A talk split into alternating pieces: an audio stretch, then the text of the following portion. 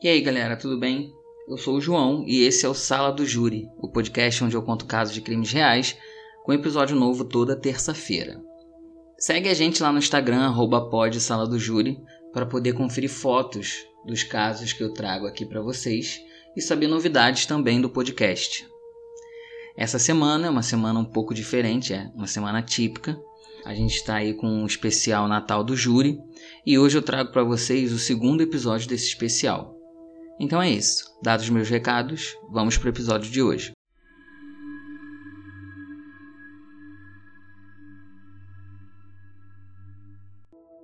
Bruce MacArthur nasceu no dia 8 de outubro de 1951, no Canadá, e seus pais tinham ele e mais uma filha. E a família morava numa grande fazenda. E devido ao espaço que eles tinham, os pais do Bruce ofereciam lares temporários para as crianças que foram afastadas de sua família e às vezes a fazenda tinha pelo menos 10 crianças morando lá ao mesmo tempo. Na sua adolescência, o Bruce conheceu Janice Campbell no colégio, e eles começaram a namorar quando ele tinha 19 anos e estava terminando o ensino médio. Ele entrou para a faculdade de negócios e quando ele se formou, com 23 anos, ele e a Janice se casaram em 1973. E ele arranjou um emprego como assistente de compras numa loja de departamento no centro de Toronto lá mesmo no Canadá, e trabalhou lá por cinco anos, saindo em 1978 para trabalhar numa fábrica de meias como caixeiro viajante, que é a pessoa que distribui as mercadorias de uma loja para outra.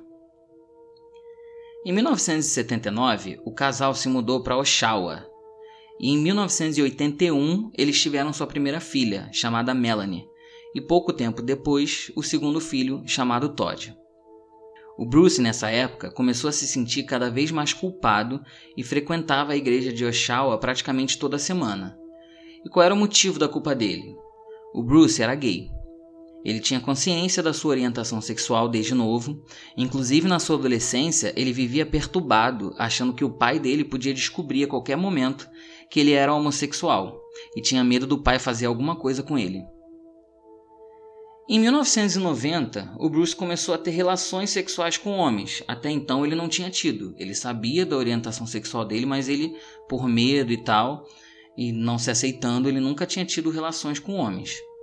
E aí ele começou, e um ano depois ele contou para a esposa que ele era gay. E ela, gente, não se separou dele não. Eles continuaram morando juntos. E em 1993 ele foi demitido do emprego de caixeiro viajante e a família começou a ter problemas financeiros, até que em 1997, seis anos após ele ter se assumido para a esposa, o casamento, que era mais uma amizade do que um romance, chegou ao fim e eles se divorciaram. E o Bruce voltou para Toronto, porque em Oshawa não tinha uma cena gay naquela época. Em 2001, Bruce conheceu um ator e modelo chamado Mark Henderson, e na noite de Halloween, os dois tinham flertado e o modelo chamou o Bruce para ir até a sua casa para mostrar a fantasia de Halloween dele. Quando eles chegaram na casa do Mark, o Bruce puxou um ferro que ele estava carregando e bateu diversas vezes no rapaz e foi embora. Quando Mark acordou, ele ligou para emergência e foi levado para o hospital, onde ele levou vários pontos na cabeça e nas mãos, que ele se machucou enquanto ele tentava se defender. O Mark também precisou fazer fisioterapia por seis semanas. O Bruce se entregou logo após o ataque, mas disse que não se lembrava de nada do que tinha acontecido. Ele se declarou culpado das acusações de agressão e lesão corporal e em 2003 recebeu uma sentença condicional de dois anos. Em 2004, o Bruce passou a trabalhar como jardineiro e paisagista. Ele acabou fazendo sucesso nesse ramo, ele tinha muitas clientes, onde a maioria eram idosas ricas, e como ele era sempre recomendado, a sua clientela foi aumentando. Em 2008, ele decidiu fazer um bico como Papai Noel no shopping da cidade. Mas ele era tão carismático com as pessoas no shopping que ele passou a trabalhar como Papai Noel nos anos seguintes também. Todo mundo gostava bastante dele, ele passou a ser conhecido na cidade como Papai Noel. Algumas pessoas reconheciam quando passavam por ele na rua: E aí, Papai Noel? E tal. E aí ele ficou anos e anos trabalhando aí nesse shopping como Papai Noel. Agora a gente vai pular para 2012 e eu vou contar para vocês o que, que foi o Projeto Houston. Esse projeto foi uma força-tarefa criada pela polícia de Toronto quando um cara fez um post num site chamado Zambian, Zambian, enfim, tipo um Facebook, dizendo que ele tinha cometido um homicídio e depois se alimentou com partes dessa vítima. Esse post ganhou grande proporção na mídia e aí chocou o país inteiro, né, claro. E aí por isso esse projeto ele foi criado para poder investigar é, esse rapaz que tinha feito essa postagem. E aí quando eles começaram a investigar, né, pô, ele falou que matou alguém e depois se alimentou dessa vítima. Então vamos ver aqui as pessoas que estão desaparecidas na cidade. Acabou que eles não encontraram nada, porque o cara não estava falando sério. Ele foi só uma zoação de muito mau gosto, né? Mas era mentira, então eles não tinham o que achar. Mas nessa investigação que eles começaram a procurar por pessoas desaparecidas, eles acabaram se deparando com outros casos, que foi o desaparecimento de um imigrante chamado Skandaraj Navaratnam, de 40 anos, no dia 6 de outubro de 2010, lá em Toronto, e outro imigrante chamado Abdubazir Faizi, de 42 anos, que desapareceu no dia 26 de dezembro de 2010 também. Conforme a investigação ia avançando, o projeto Houston descobriu outro desaparecimento, que foi também de um imigrante chamado Majed Kayan, de 58 anos, que foi visto pela última vez no dia 14 de outubro de 2012. E por mais que tivesse um padrão aí, todos gays, imigrantes de meia idade, nada indicava que os desaparecimentos tinham alguma ligação. Principalmente o último, que aconteceu em 2012 e os outros primeiros aconteceram em 2010. Então o espaço ali de tempo era muito grande. O projeto não tinha conseguido avançar muito nas investigações, até que em junho de 2013, a polícia de Toronto recebeu uma ligação anônima onde a pessoa dizia que suspeitava que um jardineiro podia ter ligação com o desaparecimento do Majed Kayan. Esse jardineiro era o Bruce, que foi localizado no dia 11 de novembro de 2013. E ao ser interrogado pela polícia, ele assumiu que teve um caso com um imigrante, mas que ele não sabia onde ele estava. Como a polícia não tinha prova de nada contra o Bruce, ele acabou sendo liberado.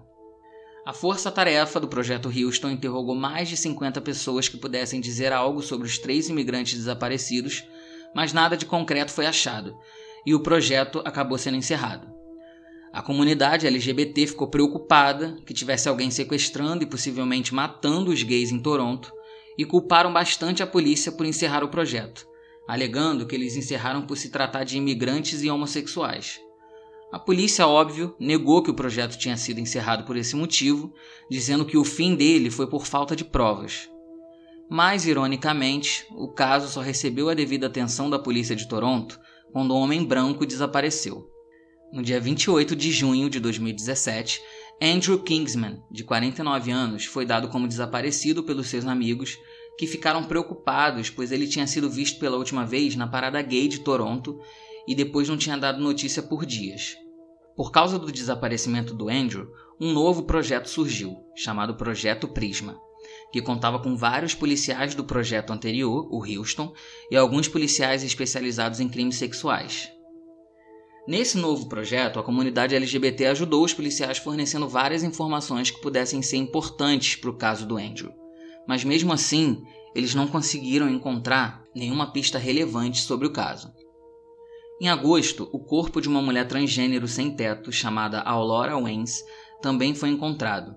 Mas de cara, a polícia não achou que esse assassinato tinha ligação com o desaparecimento do Andrew. Foi só quando outro homem foi dado como desaparecido que os policiais passaram a achar que tinha um serial killer à solta matando pessoas da comunidade LGBT. Um homem chamado Tess Rich foi encontrado morto em novembro pela sua mãe num beco próximo ao seu apartamento quatro dias depois dela ter ido na delegacia informar o desaparecimento do filho. Nesse ponto, galera, a cidade toda já estava em desespero, principalmente a comunidade LGBT, né? Claro. Porque para todo mundo que sabia daquela história, era óbvio que tinha mesmo um serial killer matando gays em Toronto, e isso aterrorizava bastante a comunidade. A polícia então resolveu rever todas as pistas do desaparecimento do Andrew Kingsman e quando eles foram olhar as câmeras de segurança do prédio em que ele morava, eles viram um homem saindo do apartamento dele e entrando numa minivan vermelha e indo embora. Dentro da residência do Andrew, eles viram um calendário que estava numa bancada, e nele tinha um nome escrito num dia específico, como se fosse um compromisso, e esse nome era Bruce. Então a polícia verificou o modelo daquela van e pesquisou no sistema interno deles todos os Bruces que eram donos daquele modelo específico de minivan. E só apareceu um, o Bruce MacArthur. A polícia emitiu um mandado para analisar a minivan do Bruce, mas ela tinha sido vendida há menos de duas semanas para um rapaz chamado Dominic Vettery. Mesmo assim, o carro foi apreendido e analisado e foi encontrado sangue no banco do carona e uma barra de ferro que também tinha sangue.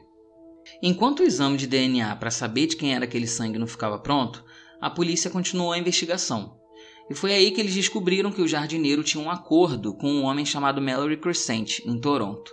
E qual era esse acordo?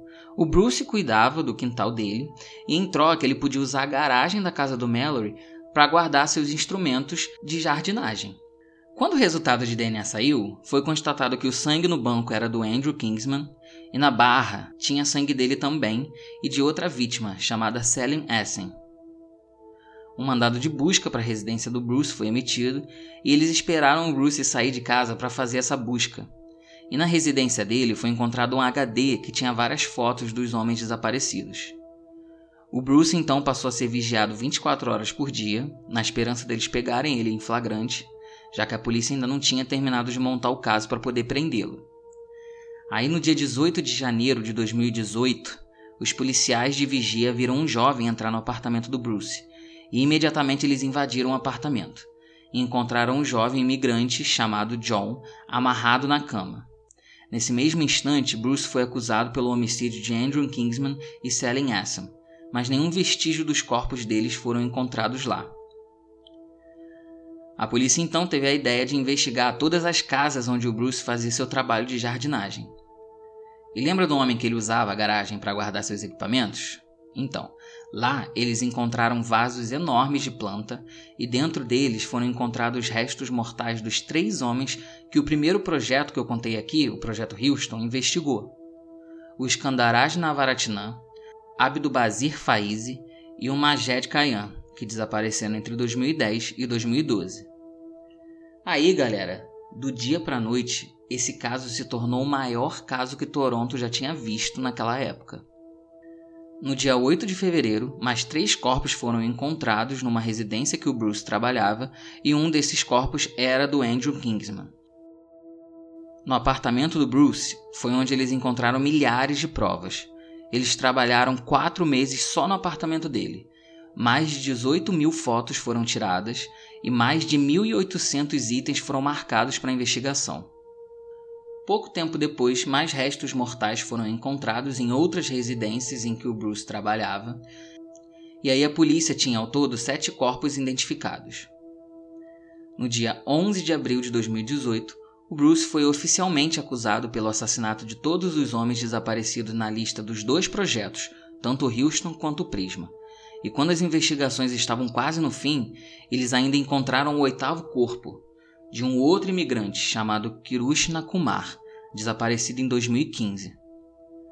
A polícia, acreditando que poderiam haver outras vítimas, investigaram vários casos arquivados que ocorreram em cidades em que o Bruce morava, desde 1975. Mas por falta de provas, não conseguiram construir um caso para nenhuma dessas vítimas.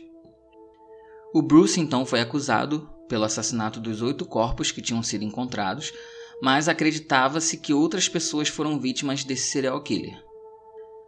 No dia 9 de fevereiro de 2019, Bruce foi condenado à prisão perpétua, podendo solicitar liberdade condicional só em 2044. E quando esse dia chegar, o Bruce vai ter 91 anos de idade. Então o juiz acredita que nessa idade é muito pouco provável que ele consiga sair da prisão. Devido à repercussão na mídia, o Bruce ficou conhecido por vários nomes, entre eles o Jardineiro Sangrento e o Papai Noel Assassino.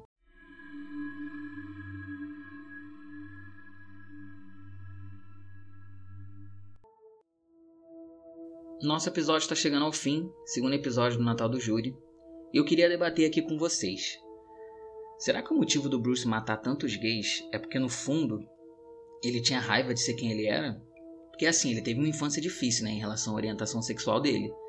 Porque ele sabia que o pai provavelmente não ia aceitar o fato dele ser gay. Tanto que ele tinha medo do pai descobrir e fazer alguma coisa com ele. Então, pode ser que essa mágoa que ele guardava fez com que ele odiasse todo mundo que era gay, pelo fato dele também ser. Né? O que vocês acham? Comenta lá no nosso Instagram, deixa a sua opinião lá sobre o caso no arroba pod sala do júri. E hoje eu vou deixar uma enquete aqui para vocês também. Se seu marido ou esposa se assumisse, vocês ficariam casados ainda, gente? E por seis anos? Cara, isso não aconteceria comigo porque sem dúvidas nenhuma eu sou gay. Eu tenho um quadro da Britney Spears na minha sala, então assim, hétero não tem como eu ser. Mas se esse fosse o caso, minha mulher se assumisse, eu não ia continuar casado cinco anos. No máximo, assim, sei lá, uns três, quatro, até seis meses, né? Dar um tempo, ou pra eu sair de casa, ou pra ela sair de casa, enfim. Mas ficar casado por seis anos, eu não ficaria. Mas é isso, né? Cada relacionamento é único e provavelmente a Janice tinha seus motivos para continuar casada há tanto tempo com o Bruce. Mas assim, para mim não dá. E vocês, o que, vocês acham? Responde lá a enquete no Spotify. Mas é isso, galera. Se você está ouvindo o Sala do Júri pelo Spotify, não esquece de dar as 5 estrelas para ajudar aí o, o Sala do Júri a engajar e alcançar mais pessoas, tá? Segue a gente, ativa o sino para você poder receber notificação toda vez que um episódio for lançado na terça-feira. Menos essa semana, né? Essa semana é episódio todo dia, hein? Trazendo conteúdo para vocês de segunda a sexta. Tá bom, galera? Então é isso. Eu vou indo nessa. Amanhã eu volto com o terceiro caso do Natal do Júri para vocês. Tá bom? Até amanhã então. Tchau, tchau.